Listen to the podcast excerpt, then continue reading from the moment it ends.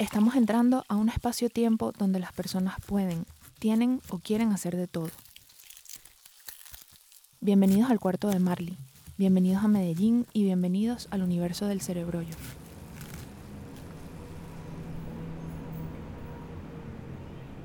Hello, ¿cómo están? Hola, soy Marley de Cerebrollo y esto es otro episodio de Comida para el Cerebro. Hoy quiero hablarle a las personas que tienen mucho rato sin dar su opinión sobre un tema que les apasiona y de alguna u otra manera sienten que la voz que llevan dentro no tiene forma. Para poder hacer esto quiero hacer un viaje en el tiempo y y recrear un poquito cómo me sentí hace, no sé, hace aproximadamente dos años, puede ser. Aunque tiene mucho que ver con cómo me sentí durante una etapa muy amplia de mi adolescencia, mi adultez o mi, final de adolescencia y mi entrada a la, a la adultez. Y que creo que muchos coincidimos en esa sensación y que tiene mucha relación con el ecosistema digital que hemos creado como sociedad, como mundo. Voy a hablar un poquito también de mí como para que te reflejes en, en esa historia y poco a poco vayamos identificando cositas que te pueden ayudar a sacar esa voz que llevas dentro y darle algún sentido o darle alguna conexión con algunas ideas que puedes tener o con algunas cosas que puedas hacer. No me voy a extender mucho porque la verdad este, este video, este audio, este audio, este podcast da para muchas cosas. Da para mucho el tema. Entonces lo voy a ir desarrollando poco a poco para que, mm, para que sea fácil de digerir. Aprovechando esto quiero agradecer a Marlin. Yo también me llamo Marley, pero no Marlin. quiero agradecer a Marlin que ayer e, ella forma parte de la comunidad de Patreon y ayer me regaló un feedback de los dos primeros episodios del podcast y fue muy, muy, muy importante para mí entender cómo se estaba percibiendo del otro lado. Así que si me estás escuchando y en algún momento quieres también compartirme tu experiencia desde la escucha, de cómo ha sido para ti escuchar algunas cosas que he dicho, eh, lo voy a agradecer mucho y valorar mucho porque le aportan a la voz que estoy construyendo. Bien, dicho esto, entonces arranquemos, viajemos en el tiempo. Yo desde muy pequeña fui muy, muy, muy curiosa, como muchos de nosotros. Yo creo que no, no me gusta generalizar, pero creo que todos tenemos curiosidades y tenemos intenciones de, de indagar en ciertos temas particulares. El tema es que como que hay cosas en la vida que te hacen creer que, que no es así o de dudar si eso que te gusta y que te apasiona es un interés válido para el resto de las personas. Puede ser, puede ser, no sé. El hecho es que mm, siempre me gustó como mucho los temas relacionados a la sociedad, a la psicología. Bueno, yo quise estudiar psicología desde muy temprana edad, pero elegí el diseño porque sentí que la psicología iba a ser como un camino y una profesión para mí dolorosa. Entonces tenía como esta contraparte o esta oferta de estudiar diseño integral en otro estado y para mí fue como, uh, evidentemente me voy a ir de mi casa. Bueno, no me voy a ir de mi casa porque yo igual vivía en mi casa. Pero fui como una niña súper protegida, eh, que la protegían demasiado en su adolescencia. Y cuando entro a la universidad y veo esta posibilidad de viajar todos los días a otro estado, porque eso era lo que yo hacía en la universidad donde estudié, yo estudié en la Universidad Nacional Experimental de Yaracuy y yo era de Lara, dos estados de Venezuela. Yo tenía que viajar una hora todos los días y tenía que pararme a las 4 de la mañana para arreglarme, alistarme y estar a las 5 de la mañana en la parada, para estar a las 6 y pico en la universidad, para entrar a clases a las 7 y algo. Entonces, fue una, una dinámica muy tentadora para mí, que venía de una estructura familiar donde no podía salir a hacer lo que me daba la gana con tanta facilidad, tenía que pedir demasiado permiso, en fin. Yo creo que muchas de nosotras, hablando de personas, evidentemente, compartimos a veces eso, pero más las mujeres. En fin, todas estas cosas también hablan de mi curiosidad y yo dije, no, obviamente es mucho más tentador para mí. Ahí está Oso ladrando. Vamos a dejar que exprese su, su deseo porque su mamá no se vaya de la casa.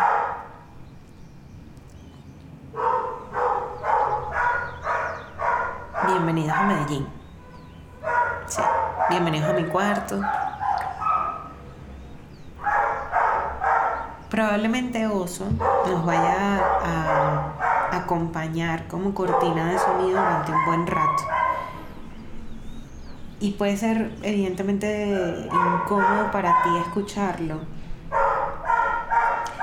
Pero vamos a usarlo metafóricamente para, para hablar de lo, de lo incómodo que se puede sentir una idea en tu cabeza, una idea en tu cerebro, que tú sabes que tiene fuerza o que te roba mucha energía o que está allí todo el rato y que uno no sabe qué hacer con ella y que la idea está como, o el interés por una idea o los intereses por ciertas ideas están allí como, haz algo conmigo, piensa en mí y uno a veces no siente cuál es la conexión entre ese mundo o, o esas o esas intenciones de hablar de algo, de opinar de algo, de desarrollar un tema cuando quizás no tiene nada que ver, entre comillas, con lo que estás estudiando, con tu profesión o con, o con el tema que tú deberías tocar, y aquí pongo comillas, con el tema que tú deberías tocar como profesional. Entonces allí se agregan otros sonidos como la alarma que suena por allá, la moto que está pasando, y se mezcla oso con la corneta, con la alarma, con el carro, con un montón de ruidos que representan el juicio de yo no puedo hablar de esto.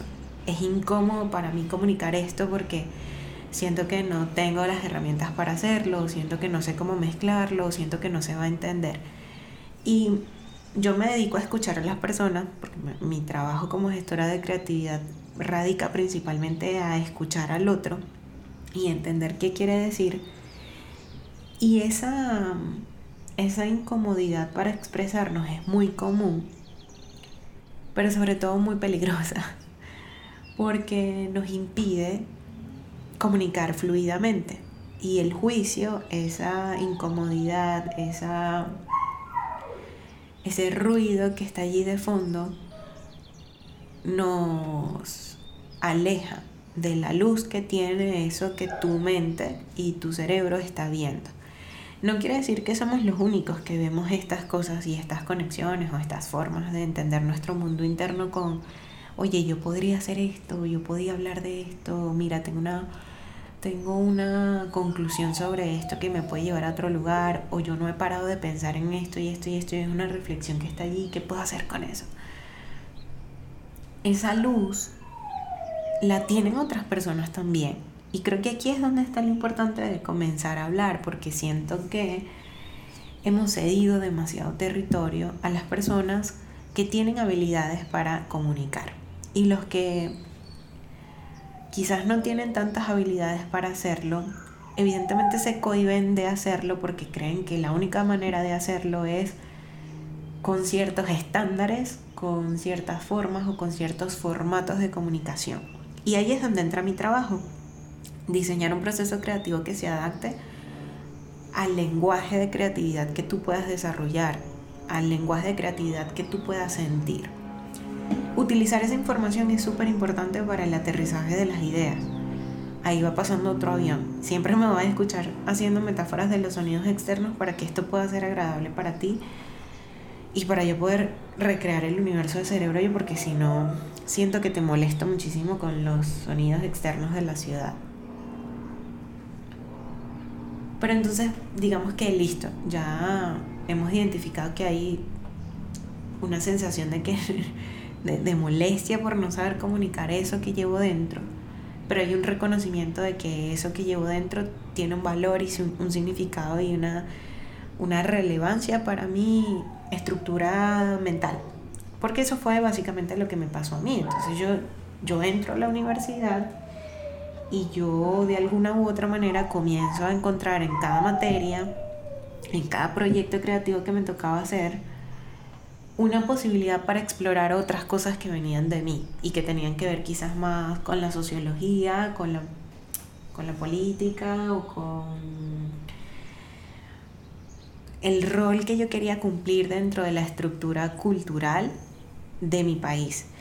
Ojo, estamos hablando de 2015, no, que 2015, estamos hablando de 2012, 2011. Estamos en un momento político en Venezuela muy importante. Evidentemente yo estaba literal en una adolescencia creativa y profesional porque estaba haciendo catarsis sobre las, las últimas elecciones presidenciales de Chávez, vivo. Y no quiero entrar en el tema político, pero es que esto es importante porque muchas veces lo que creativamente nosotros llevamos por dentro tiene que ver con ese, ese chillido y esa, ese aullido que llevamos dentro de nuestros contextos. Puede ser, siempre van a ser políticos, porque así no tenga que ver directamente con política, la cultura, todo lo que nosotros hacemos es político de alguna u otra manera. Entonces,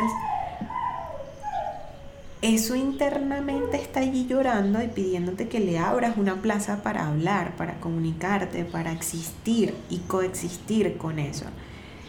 Y a veces los trabajos no, no, no nos, creen, no nos permiten o no, no nos dan aperturas para explorar esa voz. Entonces creativamente lo que iba sucediendo para mí en la universidad era que yo me, tenía que hacer espacio para poder desarrollar esa voz. Eh, en la universidad tuve un momento crucial, importante, donde me cambia la perspectiva de todo y, agradezco un montón esa primera experiencia que fue con un colectivo creativo que hice con cuatro amigos muy importantes. Bueno, la verdad éramos tres amigos, éramos cuatro amigos, los principales, entre comillas, pero la verdad era un grupo muy grande de, toda la universidad y fue una participación totalmente colectiva de, de muchas personas. Y lo que hicimos allí fue, bueno, agarrar el, colectivo Pigmento Criollo, así se llamaba, para hacer catarsis de todo lo que queríamos hacer. En ese momento me di cuenta que era importante tener una voz. De hecho, hicimos una exposición itinerante de patinetas recicladas y esa, esa exposición rodó durante más de dos años por museos del país.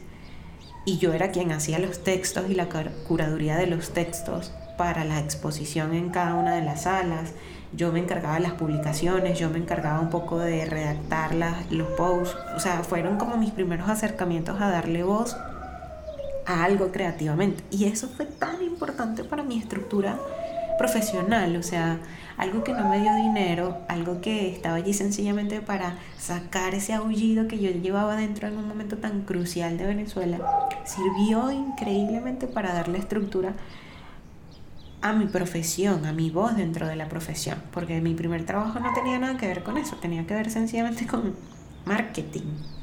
Era en una agencia de publicidad, una agencia de publicidad que me enseñó muchísimo y que, que tuve la oportunidad de literal abrir mis alas y volar por primera vez creativamente y tuve el espacio para hacerlo, que lo agradezco muchísimo porque no siempre se tienen esas oportunidades. Pero sin duda, dentro de mí había muchas otras cosas que seguían eh, pidiendo plazas. Era como, ah, todavía me falta por comunicar algo, todavía, todavía, todavía. Y la primera vez que renunció a esta, a esta agencia, de hecho, fue porque me, me fui.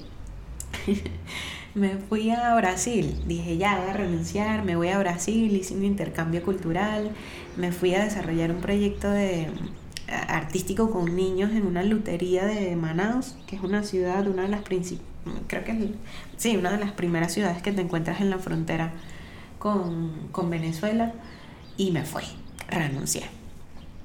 Porque para mí era demasiado importante sacar cosas. Y poco a poco esa voz sigue allí. Lo que pasa es que a veces las circunstancias de la vida, y aquí hay que hablar de plata, la plata y la necesidad de pagar cuentas y de de estar en una estructura segura, te pide que renuncies un poquito a esa voz porque evidentemente el mundo, como lo conocemos, no, no plantea muchos espacios para trabajar desde ese lugar. al menos no en Latinoamérica. Entonces, tienes que buscártelas, tienes que ingeniártelas para sostener un ritmo de vida creativo que económicamente sea rentable y que te permita explorarte creativamente desde lugares nuevos. Eso, eso generalmente no es lo que abunda. Tienes que entrar como creativo a... O no como creativo, porque aquí también estamos...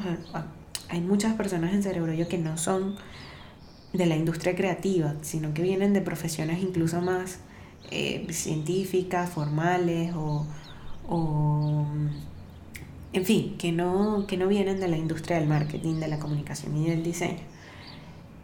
Y se tienen que adaptar a lo que les da dinero en, en su área o tienen que romperse el coco para conseguir un trabajo y, adaptarse a las necesidades de los ecosistemas y las realidades socioeconómicas de Latinoamérica pero creativamente hay algo ahí que pide voz, que, exige hablar de temas.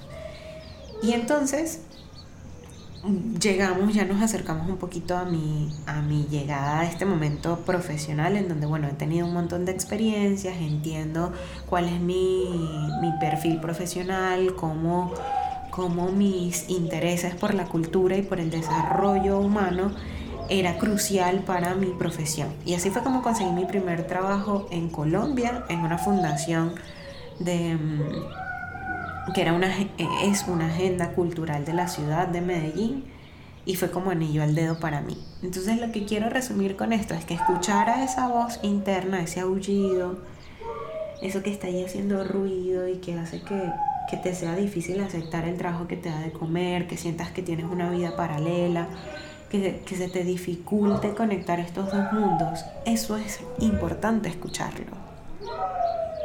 Aun cuando sea incómodo y se convierta en una cortina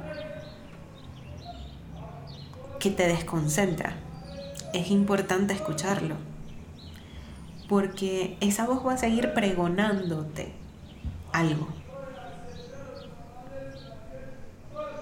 Te va a seguir vendiendo una forma de crear de manera distinta, desde un lugar distinto. Y si no lo escuchas, si la ignoras, no es que se va a callar, es que te va de alguna manera a hacer sufrir mucho el proceso creativo. Y existe una forma, existen dos formas para mí de, ver esto. O lo sufres y te generas esta perspectiva y este punto de vista de que tienes dos vidas paralelas, la que te da de comer y la otra que es la que realmente quieres. O comienzas a aprovechar el tiempo y a crear vínculos y puentes entre estos dos mundos. Para que eventualmente la forma en la que tú te proyectes, la forma en la que tú te vendas, la forma en la que tú te reconozcas como ser creativo, y aquí estoy hablando para cualquier profesión, puedan conectar más fácil con aquella persona que está buscando eso en ti.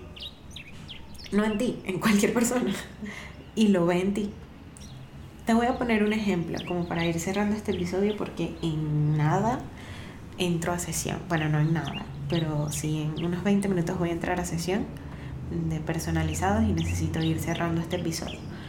Pero yo estoy trabajando con una marca de barras energéticas chilenas y estamos desarrollando todo el proceso de gestión de creatividad para que sea sostenible y llevadero la producción de contenido, el desarrollo del, del storytelling y la inversión que significa crear un logo, una etiqueta para una marca que ya vende más de 3.000 barras energéticas por mes.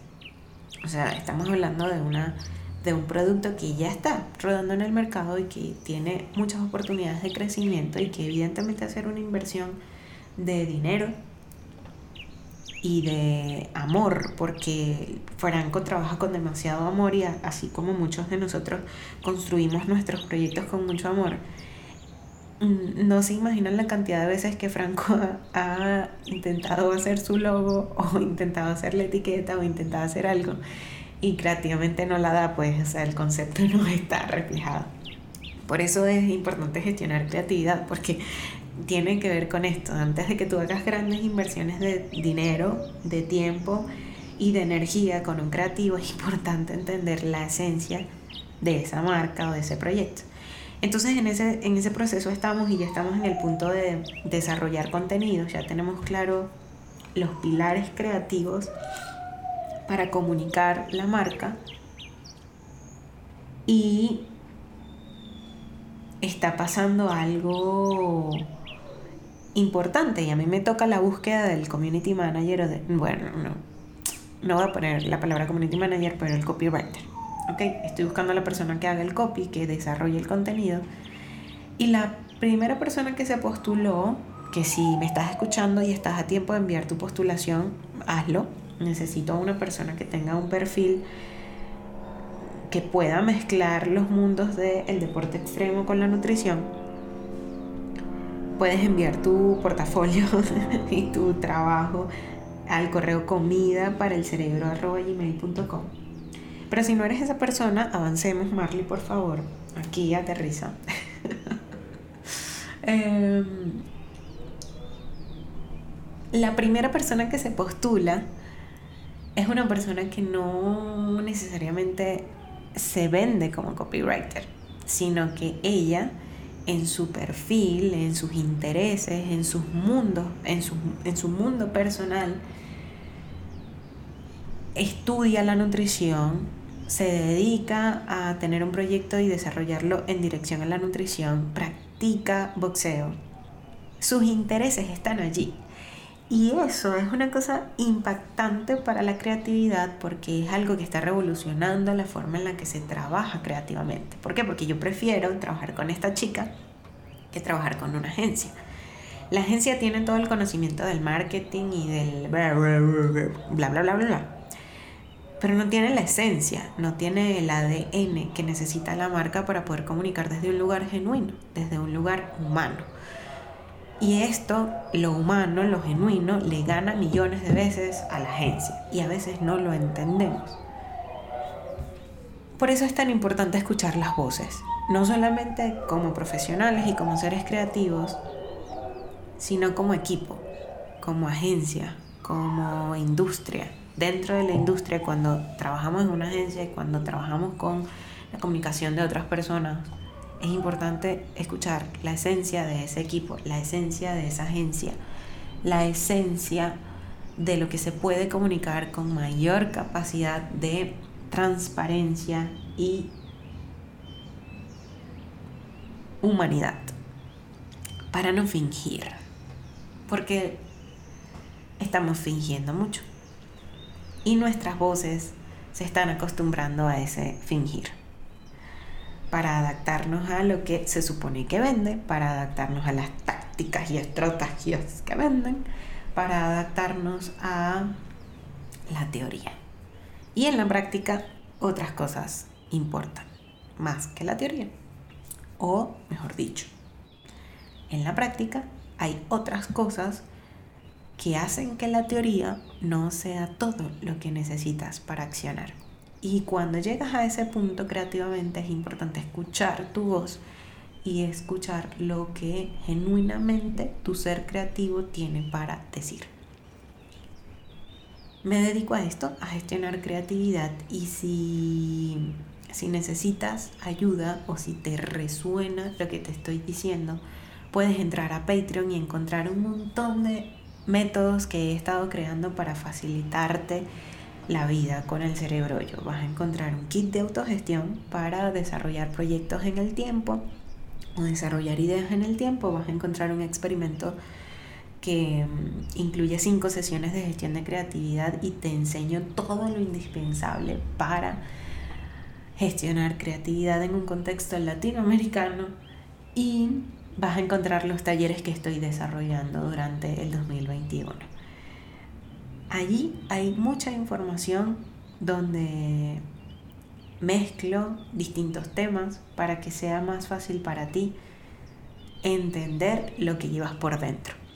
Evidentemente allí comparto mi proceso personal desarrollando cerebrollo y pues vas a encontrar un poco de todo. Pero eh, creo que es la mejor inversión de tiempo, energía y dinero que puedes hacer si estás empezando y no tienes claro cuál es tu voz, cuál es tu foco y cuál va a ser ese lugar y ese puente entre tu mundo interior y lo que quieres hacer en el mundo exterior. Te puedes suscribir en Patreon por 3 dólares al mes, utilizar lo que necesites, ir a tu ritmo y consultarme lo que sea que necesites por mensajes privados o en las salas virtuales que hacemos cada fin de mes. Voy terminando este episodio. Muchísimas gracias por llegar hasta el final con todo y los montones de sonidos de Medellín que surgieron durante este episodio. Es el episodio más eh, sonoro e intervenido que, que, he hecho hasta ahora. Así que espero que, que funcione para ti las metáforas. Muchísimas gracias por escuchar y nos vemos muy, muy pronto. Epa, si tu creatividad te está fundiendo la cabeza, entra a www.cerebrollo.guru y compra tiempo.